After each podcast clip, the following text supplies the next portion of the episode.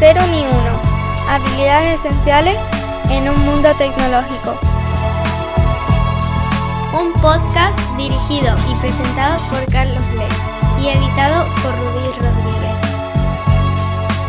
Este programa es posible gracias a LeanMind.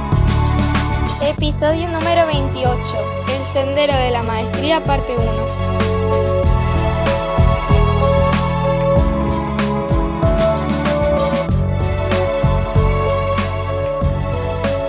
Movimiento de la artesanía del software toma prestada de la época medieval la filosofía de que un aprendiz debería formarse con un maestro para poder convertirse algún día en maestro. Parece ser que en la época de los gremios medievales, incluso en los siglos posteriores y parece que en algunos lugares hasta hoy en día, los aprendices tenían que pasar un tiempo en un gremio con un maestro, pero después tenían que viajar por otras ciudades para aprender de otros maestros. Esto era lo que se llamaba journeyman. Y pasado un tiempo, hacían un trabajo maestro, una obra maestra, que el gremio decidía si eso le otorgaba la categoría de maestro y entonces a su vez ya podía tener aprendices. El día a día de los aprendices consistía en hacer trabajo supervisado y guiado por los maestros. A los aprendices no se les permitía trabajar en solitario en encargos de clientes, porque el gremio era muy celoso de la calidad del acabado de los trabajos. La historia de los gremios medievales no deja de ser una metáfora, porque los tiempos han cambiado. Sin embargo, hay algunos puntos que nos gusta respetar en LeanMind, como por ejemplo que cuando vienen becarias y becarios que están haciendo sus prácticas de empresa, no se enfrentan a proyectos reales en solitario, porque pensamos que la calidad del trabajo que pueden hacer no está a la altura de los estándares que nosotros demandamos y que nuestros clientes demandan. Así que está bien recordar la metáfora de vez en cuando. Tanto en este episodio como en los próximos vamos a expandir la idea de la maestría y a llevarla mucho más allá de la metáfora de la artesanía del software o de las habilidades técnicas. ¿Qué significa ser aprendiz o discípulo? ¿Y qué significa ser maestra? ¿Cómo se convierte uno en maestro? ¿Cómo puedo encontrar a mi maestra? ¿Cómo puedo encontrar a mi discípulo? ¿Cómo debo cuidar la relación para sacarle el máximo provecho? Los seres humanos somos animales que aprenden por imitación. Seamos o no conscientes de ello, siempre estamos aprendiendo de la interacción con los demás. Como dice Daniel Gavarró, cualquier persona es nuestra maestra o maestro en una situación determinada. Y puede ser para enseñarnos habilidades que queremos adquirir, o también puede ser para recordarnos habilidades que queremos desaprender. Cualquier situación cotidiana puede enseñarnos, pero hará falta que estemos en ese momento presente, atentos y abiertos para recibir la enseñanza. De ahí ese proverbio antiguo que dice que cuando el discípulo está preparado, aparece el maestro. Lo que quiere decir que puedes tener enfrente de ti la persona más sabia y experimentada del mundo, que si tú no tienes la predisposición de abrir la mente y el corazón, esa persona no podrá enseñarte. En nuestra sociedad existe la creencia infantil de que en algún momento llegará esa maestra carismática y cazatalentos que se fijará en ti, te señalará y te dirá tú vas a ser mi discípula, y entonces te dará todo lo que necesitas y aprenderás. Yo pienso que mientras no desechemos esta idea, no vamos a darnos cuenta de que posiblemente ya hace tiempo que teníamos al lado nuestra una maestra que tenía la capacidad de proveer todo el conocimiento y sabiduría que necesitamos. Una verdadera maestra no tratará de persuadirte ni de obligarte a que seas su discípulo. Ni siquiera te lo dirá explícitamente Hey, estoy aquí, soy tu maestra. Será mucho más sutil, e incluso puede que no sea consciente de que está siendo para ti una fuente de aprendizaje.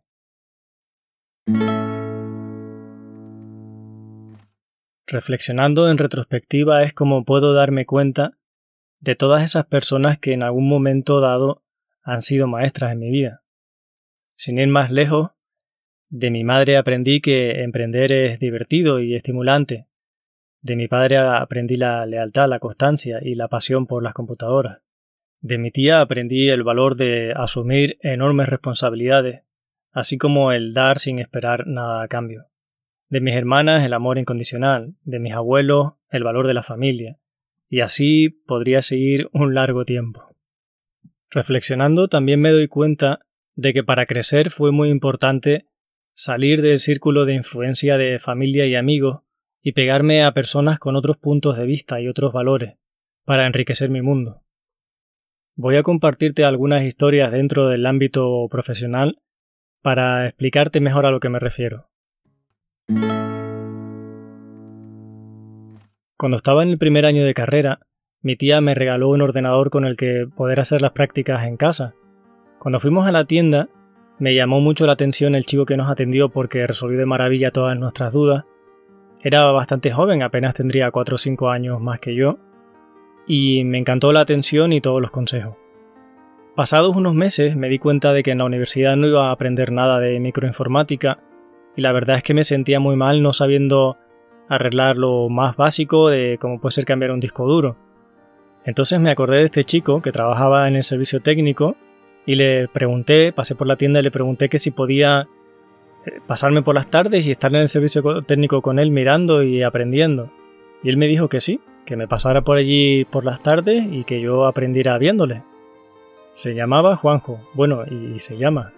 Y ahí estaba súper lanzado a cualquier reto que le pusieran por delante. Y lo que aprendí de él fue mucho más que microinformática. Aprendí que con una actitud positiva y una sonrisa atraes todo tipo de cosas positivas. Aprendí ese carisma que a mí me dio la confianza de preguntarle si podía aprender con él. Y también la humildad de tratar con un chavalín joven que era yo en ese momento que no le podía ofrecer nada a cambio y esa generosidad y ese altruismo por enseñarme. Esos son valores que me calaron y fueron para mí inolvidables. Para que Juanjo pudiera enseñarme, yo intentaba facilitarle la vida y no añadirle estrés. Había alguna vez que si iba por la tienda y le veía demasiado liado o con clientes intentaba no inmiscuirme, me volvía para casa. Y había tardes en las que no iba allí a aprender, sino a facilitarle el trabajo. Por ejemplo, me ponía a barrer o a ordenar el servicio técnico para que tuviera más tiempo, porque al final si él ganaba tiempo, tenía más posibilidad de que pudiera sentarse a explicarme algo. La clave era que yo no iba allí a demandarle que me enseñase, sino que yo iba allí a facilitar a que se dieran las condiciones y si se daban y podía aprender lo apreciaba y si no pues tenía paciencia y lo aceptaba para otro día poder aprender. Creo que también fue muy importante que no había dinero de por medio, así que no había ningún tipo de obligación transaccional, simplemente había un acuerdo moral, un compromiso entre dos personas con buena voluntad. Lo que aprendí con Juanjo ha sido útil durante muchos años. No solamente las habilidades no técnicas, sino que también incluso la microinformática fue importante en mi primer empleo, donde a veces tenía que dejar de programar y ponerme a montar ordenadores o a arreglarlos. Si pienso en cómo se abrió esta oportunidad, cómo conecté con este maestro en ese momento, creo que se debió por un lado a la proactividad. Me di cuenta de que me había llamado la atención la, actitud de Juanjo, su sonrisa, su aspecto inteligente, lanzado, optimista, amable. Tener la intuición de que podía aprender mucho con Juanjo fue lo que me llevó a ser proactivo y a lanzarme a decirle si podía ir allí gratis a mirar. Solemos arrimarnos a la gente porque vemos en ellos cualidades nuestras que nos gustaría potenciar o directamente que tienen cualidades que no tenemos y nos gustaría adquirir. Decía que aprendemos por imitación porque también tengo historias en las que he aprendido de personas que yo no había elegido como maestras o que no tenía la idea de que podía aprender mucho de ellas y sin embargo ocurrió que sí.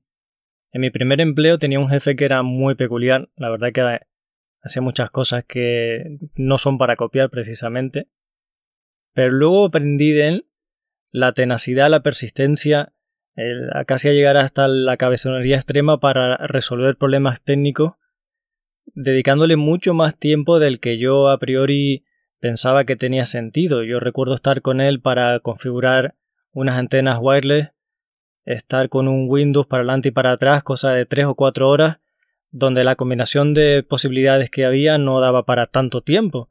Y él se empeñaba hasta el punto de que me hacía perder los nervios. Decía, pero oye, si ya has probado todas las maneras posibles, ¿qué hacemos aquí todavía? Y lo que me sorprendía es que al final acababa saliéndose con la suya y resolviendo el problema, dedicándole una cantidad de tiempo ridícula.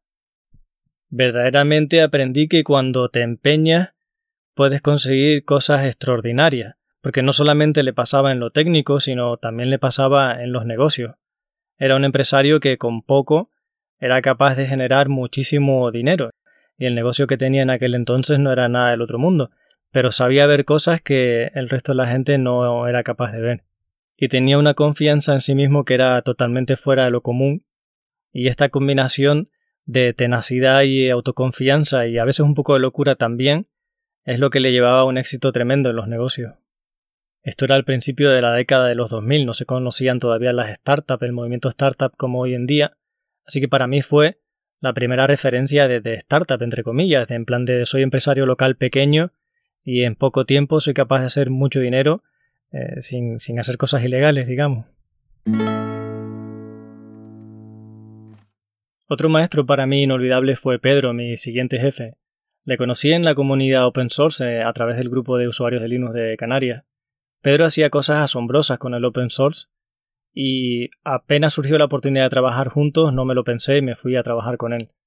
Él tuvo la valentía de ir a una empresa grande de software de aquí y decirles que si no hacían su software en Linux en un par de años iban a ir a la quiebra. Y lo peor de todo es que le creyeron y nos contrataron para intentar hacer un fork del sistema a Linux. a día de hoy, Pedro sigue todavía siendo la persona que yo he conocido con más capacidad para resolver un puzzle técnico muy rápido.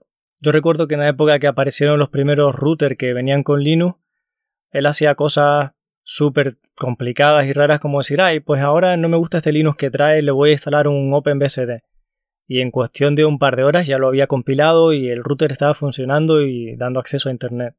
Cosas que a mí pues me hubieran llevado meses quizá. O salía una nueva librería de experimental para videojuegos y en cuestión de un par de días tenía un pequeño juego hecho. Tenía un desparpajo para resolver problemas que era fuera de la común. Y una cosa que aprendí de él es que siempre que tienes un problema seguramente alguien lo ha resuelto, y él era muy bueno buscando qué cosas había hechas por ahí, incluso a, lo último, al día, tampoco se cortaba en escribirle a la gente que hiciera falta al otro lado del mundo o de mirarse el código fuente de una librería open source, y entonces con él aprendí todas estas técnicas para resolver problemas que me han sido útiles toda la vida. Sobre todo el ser, el pensar que se puede resolver un problema que parece súper difícil, que no hay que ir a la NASA para que lo resuelvan allí, sino que tranquilamente en tu casa, con buena voluntad y con fe, y mirando en Internet, pues se pueden hacer cosas muy complejas en poco tiempo. Pedro me transmitió de manera práctica que todo es posible técnicamente, que no hay nada que no se pueda hacer.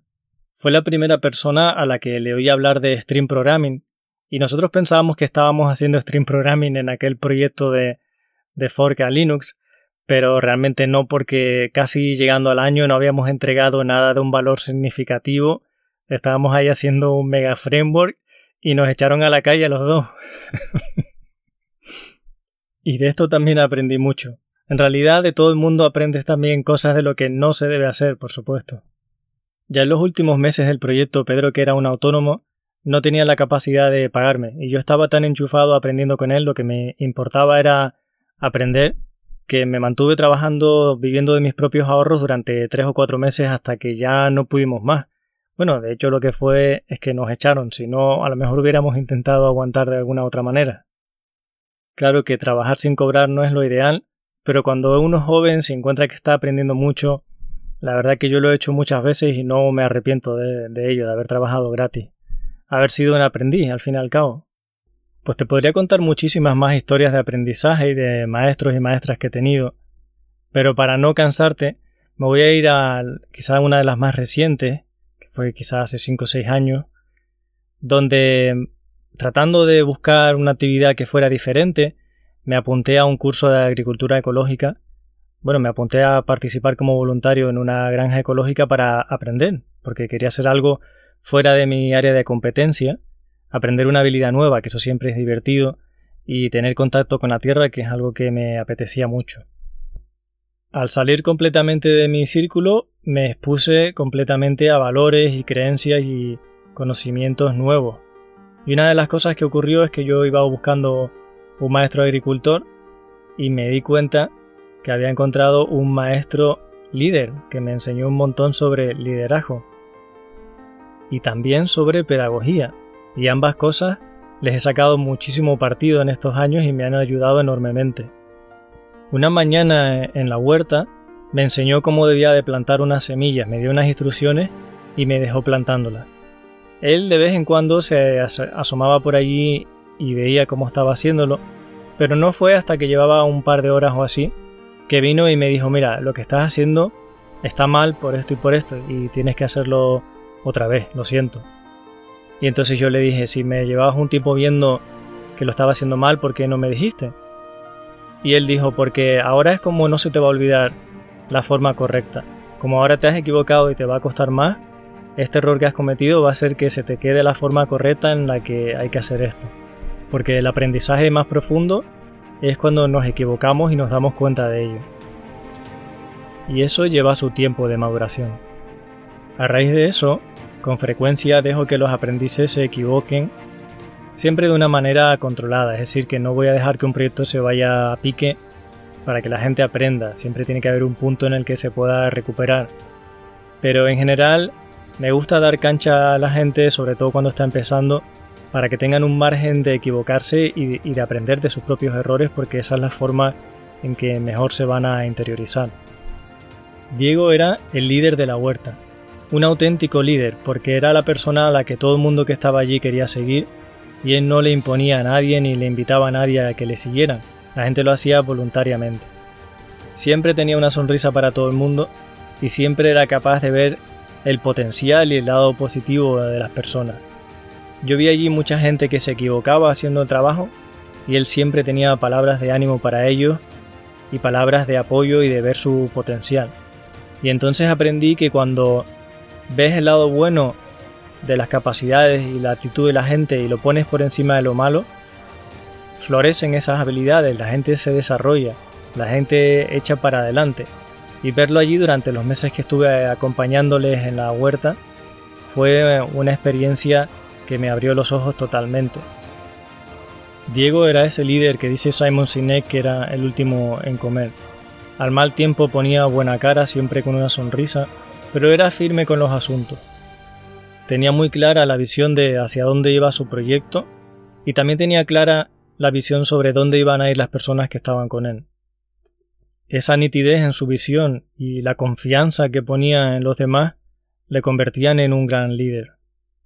Me fascinó la inteligencia emocional que tenía Diego para no enfadarse en situaciones que verdaderamente cualquiera se hubiera enfadado y hubiera montado en cólera. Pero este hombre sabía gestionar muy bien sus emociones. Conforme pasan los años incluso valoro más lo que aprendí con él, técnicas como incluso de resolución de conflictos. Me acuerdo cuando me explicó que cuando una persona venía hablándole mal de otra, lo que trataba de fijarse no era eh, en lo que decían de la otra persona, sino en por qué esta persona estaba hablando así, desde dónde lo decía, qué necesidad no tenía cubierta. Y que la conversación no iba en torno a esa persona de la que estaba hablando, que él intentaba utilizar la información para conocer más a, a quien le estaba hablando a él. Y esto también fue toda una revolución para mí. Porque al final la realidad y la verdad no es lo que te cuentan que ocurrió de esa otra persona, lo único que puedes conocer es de primera mano las emociones y los sentimientos de quien te está hablando y es la oportunidad que tienes conocer a esa persona. A la tercera que no está allí, de lo que te estén contando de ella, mm, no es información que te sea muy útil realmente porque no es la realidad. Para que pudiera darse todo este aprendizaje de nuevo mi actitud fue la de aprendiz. No iba a la huerta con ninguna exigencia, Muchos de los días que iba no aprendía nada, pero no me quejaba por ello, y trataba de facilitarles el trabajo lo más posible. Es verdad que sí que ponía proactividad y persistencia. Si Diego me había dicho que me iba a explicar algo y se lo olvidaba, yo me encargaba de recordárselo. Estaba firme también de que no se nos pasaran las cosas. Intentaba cuidarle para que él pudiera enseñarme. La constante en todas estas historias fue mi actitud de servicio de paciencia, de no demandar, pero de ser constante. En ningún caso hubo una relación formalizada contractual que dijera aprendiz y maestro. Simplemente para mí era mi maestro. No sé si para ellos yo era su aprendiz o no. Siempre estaré agradecido tanto por lo que aprendí que quiero seguir haciendo, como por lo que aprendí que no quiero hacer porque no va conmigo, porque hay habilidades que funcionan en algunas personas pero que no encajan con otras.